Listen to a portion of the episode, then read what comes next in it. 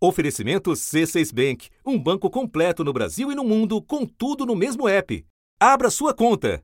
Um dia depois dos ataques terroristas na esplanada, uma série de atos em favor da democracia aconteceu em todas as regiões do país. Assim como aconteceu na véspera da última eleição, a Faculdade de Direito da USP foi mais uma vez o palco de um ato em defesa da democracia. Autoridades, advogados, professores, estudantes e líderes sindicais marcaram presença. No Rio, o ato foi na Cinelândia. Estudantes, sindicalistas e representantes de partidos e movimentos sociais acompanharam os discursos. Também houve pedidos para que o ex-presidente Jair Bolsonaro seja investigado. Pelas ruas do Recife, os manifestantes levaram bandeiras em defesa da democracia. Em Curitiba, movimentos sociais e partidos políticos exibiram faixas com a frase sem anistia. Manifestantes de Belo Horizonte se reuniram na Praça 7, no centro da cidade. O movimento tinha como pauta a defesa da democracia. No centro-oeste, as manifestações aconteceram em Campo Grande, Cuiabá e Goiânia. Goiânia. Em vários municípios gaúchos, movimentos sociais convocaram atos em defesa da democracia em resposta aos violentos ataques em Brasília. E na região norte, os protestos foram registrados em Palmas, Manaus e Belém. Ao longo da última semana, por muitas vezes, milhares de brasileiros expressaram de diversas formas sua preocupação com a situação do sistema democrático brasileiro o Brasil tem que passar o tempo todo reafirmando a democracia, os valores democráticos, a integridade do processo eleitoral, a integridade do sistema eleitoral. Por que, que tem que fazer tudo isso o tempo todo? Porque ela está sendo ameaçada. Só porque ela está sendo ameaçada é que toda essa mobilização tem que haver. E voltou ao debate a ideia de democracia defensiva, ou seja, para se defender, é necessária uma postura ativa do próprio Estado. A democracia defensiva ela é pouco conhecida no Brasil porque ela é uma democracia também chamada de resistência. Uhum. Ela vem para impedir que grupos extremistas e situações indesejadas que trazem instabilidade constitucional afetem a democracia. E para isso, os agentes constituídos para proteger a Constituição devem decidir impedindo que esse grupo ameace ou vulnerabilize normas e cláusulas constitucionais. Quanto a quem cabe o papel de defender ou de realizar a democracia defensiva, eu não penso que seja da sociedade civil, e sim os agentes é, instituídos com é, capacidade constitucional na resolução de tais problemas. E mesmo que o momento seja de união entre autoridades e chefes de poderes. Um dia depois que uma minoria bolsonarista radical fez um grave ataque à democracia, as reações vieram de todo o Brasil e de líderes do mundo inteiro. Os chefes dos três poderes se reuniram e divulgaram uma nota de repúdio. Lula teve uma grande reunião no Palácio do Planalto com governadores de todos os estados brasileiros. Representantes e chefes dos outros poderes também participaram. Foi uma demonstração de união das mais altas autoridades da República. Juntos, o presidente Lula, presidente do Supremo, presidentes da Câmara, do Senado, governadores saíram do Palácio do Planalto em direção ao Supremo Tribunal Federal. Uma pergunta se impõe o que pode ser feito além dos símbolos. Da redação do G1, eu sou Natuzaneri e o assunto hoje é a defesa da democracia na prática. O que os três poderes podem efetivamente fazer e quais os cuidados são necessários para que não ocorram excessos. Neste episódio, eu converso com Beto Vasconcelos. Ele foi secretário nacional de Justiça entre 2015 e 2016, é professor no INSPER no curso de Governança e Compliance no setor público e também fundador e presidente da Rede Liberdade de Advogados. Segunda-feira, 16 de janeiro. Beto, talvez a expressão mais ouvida por autoridades públicas nos últimos tempos seja, abre aspas, defesa da democracia, fecha aspas. E isso também estava presente no discurso de posse do presidente Lula, de vários dos seus ministros, e ganhou mais relevância ainda após os atos golpistas do dia 8 de janeiro. Quando a gente fala em defesa da democracia, pelo próprio Estado, o que, que te parece mais importante? O que, que precisa ter? O que é preciso fazer? Nos últimos tempos, quando a gente tem falado em defesa da democracia, acho que o que vem à mente de todo mundo é a defesa do processo eleitoral. E acredito que, enfim, por motivos óbvios, era essa a preocupação, porque a gente via o ataque permanente partindo do ex-presidente da República, mas de outras autoridades, ao processo eleitoral propriamente dito. Ninguém aceita mais esse voto que está aí? Como é que vai falar que esse voto é preciso, é legal, é justo e não é fraudável? Isso tem que ser mudado. E digo mais: vai ter voto impresso em 2022 e ponto final. Porque se não tiver voto impresso, é sinal que não vai ter eleição. A fraude está no TSE, para não ter dúvida. Não tenho medo de eleições. Entrego a faixa para quem ganhar no voto auditável e confiável. Dessa forma, corremos o risco de não termos eleições no ano que vem. Agora, há outros elementos fundamentais no que a gente convenciona chamar defesa do Estado democrático de direito, eh, defesa da democracia. E acho que são elementos é, fundamentais no país e, e de fundamental importância retomar, como legalidade, é, institucionalidade, publicidade, liberdades e acesso a direitos. Listo assim esses nomes porque me parecem eles serem fundamentais. A legalidade, as, uh, os atos de domingo demonstram a importância de se retomar averiguação, investigação, investigação e cumprimento da Constituição e da lei. As pessoas precisam compreender e entender que num país democrático há cumprimento de regras, há pactuação tanto na Constituição quanto nas leis, e elas devem ser cumpridas. Mas não só com relação a atos democráticos, mas com relação à legislação ambiental, tributária, de corrupção e tantas outras. Uhum. Institucionalidade, o respeito entre os poderes é fundamental para a existência de uma democracia. Publicidade, o, o, a sociedade compreender, saber o que, que é e quais são os fundamentos em termos de abertura, acesso à informação e transparência liberdade. É, vocês sabem é, e compreendem é, bastante a relevância de termos um país livre em expressão e uma imprensa livre. E acesso a direitos, Natuza, me parece também ser um elemento é, fundamental para a manutenção da democracia. E eu quero aproveitar essa deixa, Beto, para convidar quem nos ouve para ouvir o episódio 879, que fala justamente sobre a participação popular e as decisões do novo governo nesse, nesse sentido.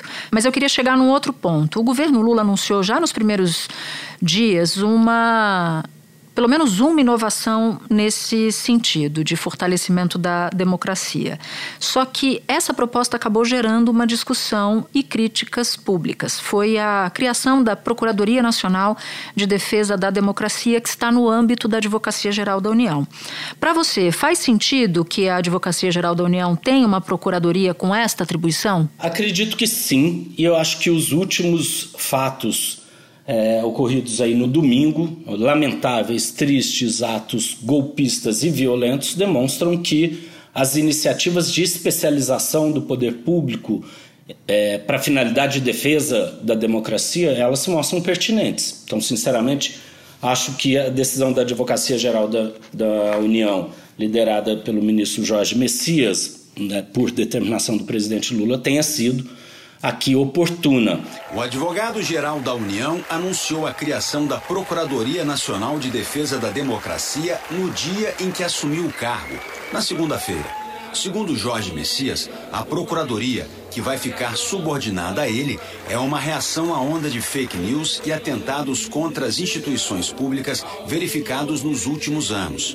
O advogado-geral da União disse ainda que o órgão vai ajudar a defender a democracia e combater a desinformação usada como arma política contra os atos públicos. A AGU informou também que a estrutura, a forma de atuação e o limite de ação da nova Procuradoria ainda estão sendo discutidos internamente e que a regulamentação do órgão será submetida a uma consulta popular para conhecer a opinião de especialistas e dos vários setores da sociedade civil. Segundo a AGU, a Procuradoria não tem papel de polícia e a decisão final será sempre da Justiça. No sentido de especialização de uma das atribuições constitucionais e legais da AGU.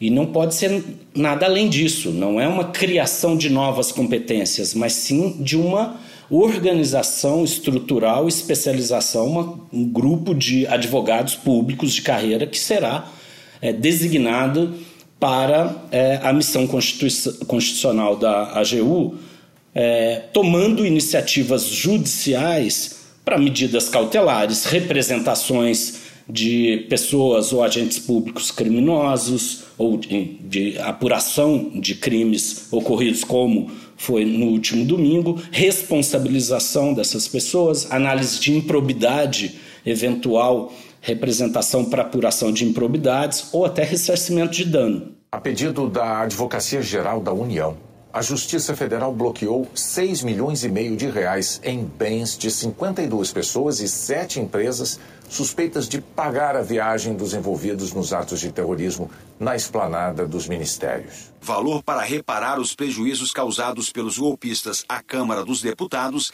e Senado. Ainda falta fazer o levantamento da destruição no STF e no Palácio do Planalto. Por outro lado, se criticou a questão da desinformação e nesse sentido, eu também acredito que há é, competências da Advocacia Geral da União em proteção da União, competências complementares a outros órgãos, como o Ministério Público Federal, na mesma linha: responsabilização, atos de improbidade, danos e, portanto, ressarcimento.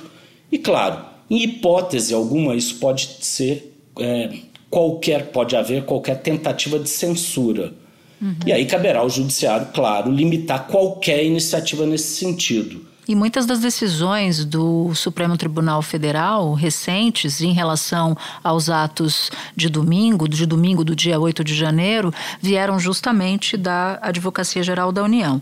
Mas quando a gente fala de longo prazo, por exemplo, né, do que, que precisa fazer no longo prazo para proteger e aprimorar os mecanismos de defesa da democracia, vem uma discussão que você defende, que é uma nova Comissão Nacional da Verdade, que uma nova Comissão Nacional da Verdade seja criada para investigar o que, Beto? Para que essa Comissão Nacional da Verdade serviria? Natuza, eu acredito que não há hipótese de superarmos fatos infelizes, crimes é, ocorridos ao longo da nossa história se não trouxermos memória, verdade e justiça, que é um trinômio conhecido em vários lugares do mundo, onde houve ruptura ou tentativa de rupturas institucionais é, ou atos violentos profundos, como é o caso que estamos vivendo, sem que houvesse é, o registro histórico para que não se repetisse aquela conduta, para que não se repetisse aquele momento histórico. Estamos falando é, da época da ditadura, 30 anos depois, houve uma comissão da verdade. A presidente Dilma Rousseff assinou duas leis que vão permitir aos brasileiros conhecer melhor o que aconteceu nos porões da ditadura e ter acesso a informações de documentos oficiais. A Comissão da Verdade será formada por sete pessoas que tenham conduta ética e atuação relevante na defesa dos direitos humanos. O grupo, que ainda não foi escolhido, terá dois anos para trabalhar ouvindo depoimentos e analisando documentos que ajudem a esclarecer fatos que geraram violações de direitos humanos entre 1946 e 1988. O que eu defendo é que, é, no plano de registro histórico, haja uma comissão da verdade para é, o episódio da Covid, da gestão da pandemia no Brasil, considerando é, que o Brasil teve três vezes mais mortes proporcionalmente do que a média mundial, aqui é evidente que houve eh, omissões e muitas ações que provocaram esse resultado. E acredito que hoje se demonstra é, inafastável da de, a necessidade de se fazer uma comissão da verdade para apuração é, dos atos antidemocráticos. Isso não afasta, em hipótese alguma, outras iniciativas que sejam as iniciativas de apuração dos crimes cometidos no judiciário, enfim, pela polícia, pelo Ministério Público e pelo judiciário, ou na política, com seu poder de investigação em comissões parlamentares de inquérito. A Câmara Legislativa vai instaurar uma comissão parlamentar de inquérito para investigar os atos atos antidemocráticos terroristas que aconteceram no DF no último fim de semana e também aquele no dia 12 de dezembro, logo após a diplomação do presidente Lula. Mas aqui me refiro muito menos até à punição, mas ao resultado de registro histórico. Espera um pouquinho que eu já volto para retomar minha conversa com Com o C6 Bank, você está no topo da experiência que um banco pode te oferecer. Você tem tudo para sua vida financeira no mesmo app, no Brasil e no mundo todo a primeira conta global do país e atendimento personalizado, além de uma plataforma de investimentos em real e dólar com produtos exclusivos oferecidos pelo C6 em parceria com o JP Morgan Asset Management. aproveitar hoje o que os outros bancos só vão oferecer amanhã? Conheça o C6 Bank. Tá esperando o quê? C6 Bank. Quando você fala isso, você está se referindo a uma Comissão Nacional da Verdade, nos moldes do que teve no governo Dilma, para contar a história dos crimes do Estado na ditadura militar? Ou seria uma Comissão Nacional da Verdade para apurar os casos de pandemia? Seria uma só que abarcasse diferentes, diferentes assuntos? Ou seriam várias comissões da verdade? Me parece mais prudente que façamos é, mais de uma comissão da verdade, uma específica sobre a Covid, dado seu caráter muito específico e especializado uh, em saúde pública, e outra sobre uh, os atos antidemocráticos. E acho que eles e o registro histórico do que se apurar nessa comissão da verdade têm o condão, sim, de trazer eh, justiça e trazer eh, elementos suficientes para que a sociedade possa analisar e não deixar com que eles se repitam. E eu acredito que essa preocupação sobre verdade, memória e justiça esteja, está no discurso do presidente Lula, do ministro Flávio Dino, do ministro Silvio Almeida, ministra Aniele e ministra Sônia Guajajara. Não é o passado que nos aprisiona, mas é o passado que nos serve de catapulta em direção ao presente e também nos lança em direção ao futuro. Portanto, minha primeira mensagem é a reverência à luta por memória, verdade e justiça. A verdadeira paz será aquela que construiremos com a verdade, com o cultivo da memória e a realização da justiça. Você citou comissão parlamentar de inquérito como instrumento de, de investigação e tal. E nesse ano, tudo indica que a apuração dos episódios golpistas recentes vai dominar a pauta do Congresso. E tem se falado muito de uma revisão da nossa lei antiterrorismo, que previna melhor episódios como o do dia 8, quanto da criação de uma CPI também.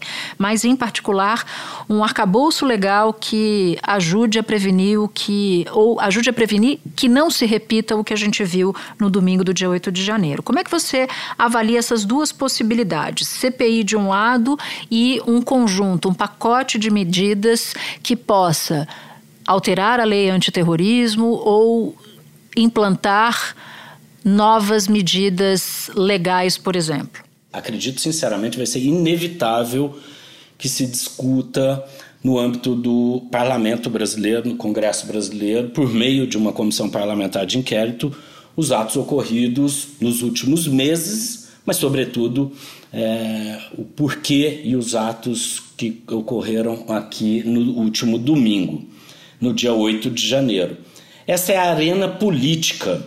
Acho que de uma CPI pode nascer não só é, apurações, mas também recomendações de reestruturação de órgãos, se bem conduzida na relatoria, na presidência e na, na composição das, da comissão, Pode-se extrair dali bons resultados de proposições de reestruturação de órgãos e até mesmo de debate de novos marcos legislativos. E já estaria ali na casa legislativa a proposição e eventual aprovação dessa nova legislação. Especificamente sobre a lei antiterrorismo, que também acredito que vai ser inevitável debater e não vejo problema de debater, não vejo problema de se analisar. Afinal, a lei antiterrorismo brasileira ela é recente, é, ela foi promulgada após uma pressão do G20 é, que pretendia que o país tivesse uma legislação especializada em terrorismo, apesar do Código Penal prever diversas condutas e tipificar diversas condutas que pudessem abarcar com, é, ataques é, terroristas e foi uma opção é, no Brasil que ela fosse restrita. Uma legislação que previa condutas tais como a que ocorreram é, no domingo, mas restringindo a, a, suas motivações, a xenofobia, a discriminação, o preconceito de raça, de cor,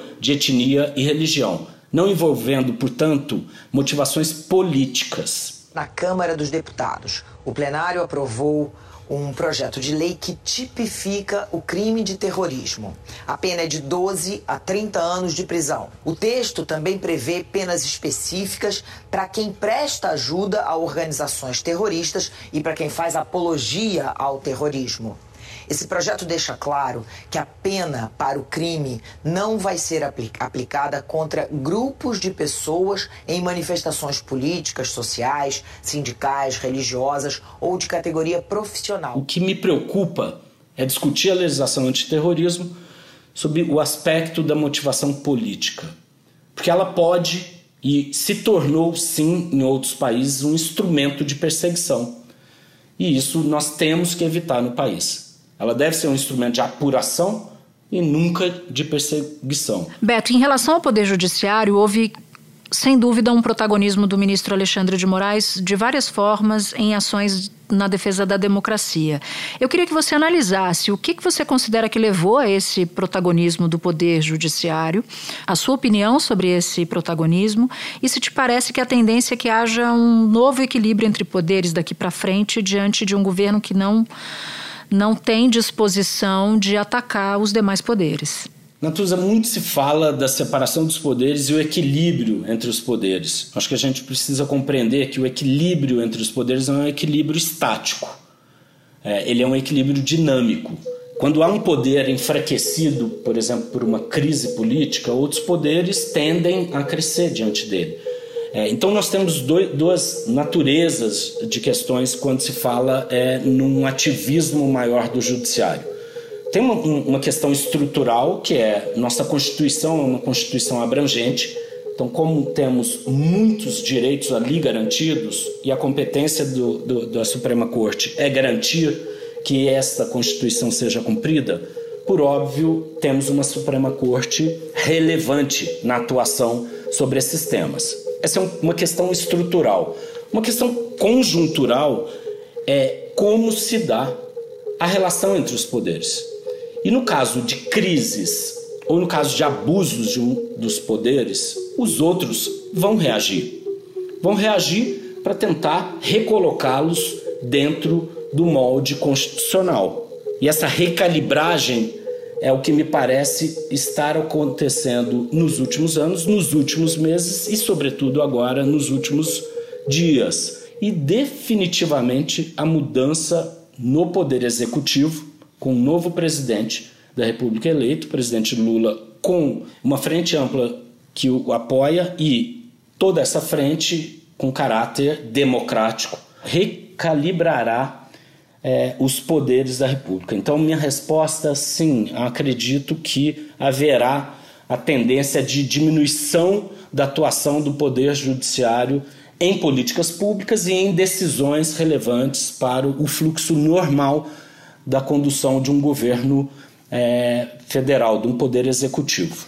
Beto, uma boa parte da população que se politizou nos últimos anos parece muito cética com as instâncias ou as instituições, ou parte delas, estabelecidas na democracia brasileira. O Judiciário, por exemplo, foi muito desacreditado nos últimos tempos. O que, que te parece importante para incluir essa parcela da sociedade que não é golpista, mas que não está incluída nessas ferramentas já dadas, já estabelecidas de participação da sociedade civil? Acho que nós temos um problema de modelo socioeconômico que vai ser discutido ao redor do mundo. Tem um problema de governança também, Natuza, que é uma crise de representatividade que existe também ao redor do mundo os estados, os governos se distanciaram da sociedade. Eu acho que publicidade, transparência, participação da sociedade na formulação, no monitoramento e no controle de políticas públicas é essencial para engajamento da sociedade e, portanto, para fixação é, das políticas públicas. Agora, sinceramente, acho que o campo progressista vai ter que fazer uma análise sobre como conduzir um diálogo permanente e construtivo com uma parcela das, da população relevante que é legitimamente conservadora, que não é golpista, que não é violenta, mas é conservadora, tem valores distintos de um governo progressista. E esse me parece um desafio fundamental. Todo ele para cumprir um propósito único: é, diminuir desigualdades nesse país e garantir um país mais justo, mais igual. Beto Vasconcelos, muito obrigada. É sua primeira vez aqui no assunto com a gente, não é? É, minha primeira. Muito obrigada por você ter vindo aqui falar com a gente. Agradeço demais em nome da equipe do assunto e dos ouvintes do assunto. Obrigado, Natuza. Obrigado pelo convite. Obrigado a todos vocês e boa sorte nesse ano. Parabéns pelo trabalho que vocês têm feito. Este foi o assunto, podcast diário disponível no G1, no Globoplay ou na sua plataforma de áudio preferida. Vale a pena seguir o podcast na Amazon no Spotify, assinar no Apple Podcasts, se inscrever no Google Podcasts ou no Castbox e favoritar na Deezer. Assim você recebe uma notificação sempre que tiver um novo episódio. Eu sou Natuzaneri e fico por aqui. Até o próximo assunto.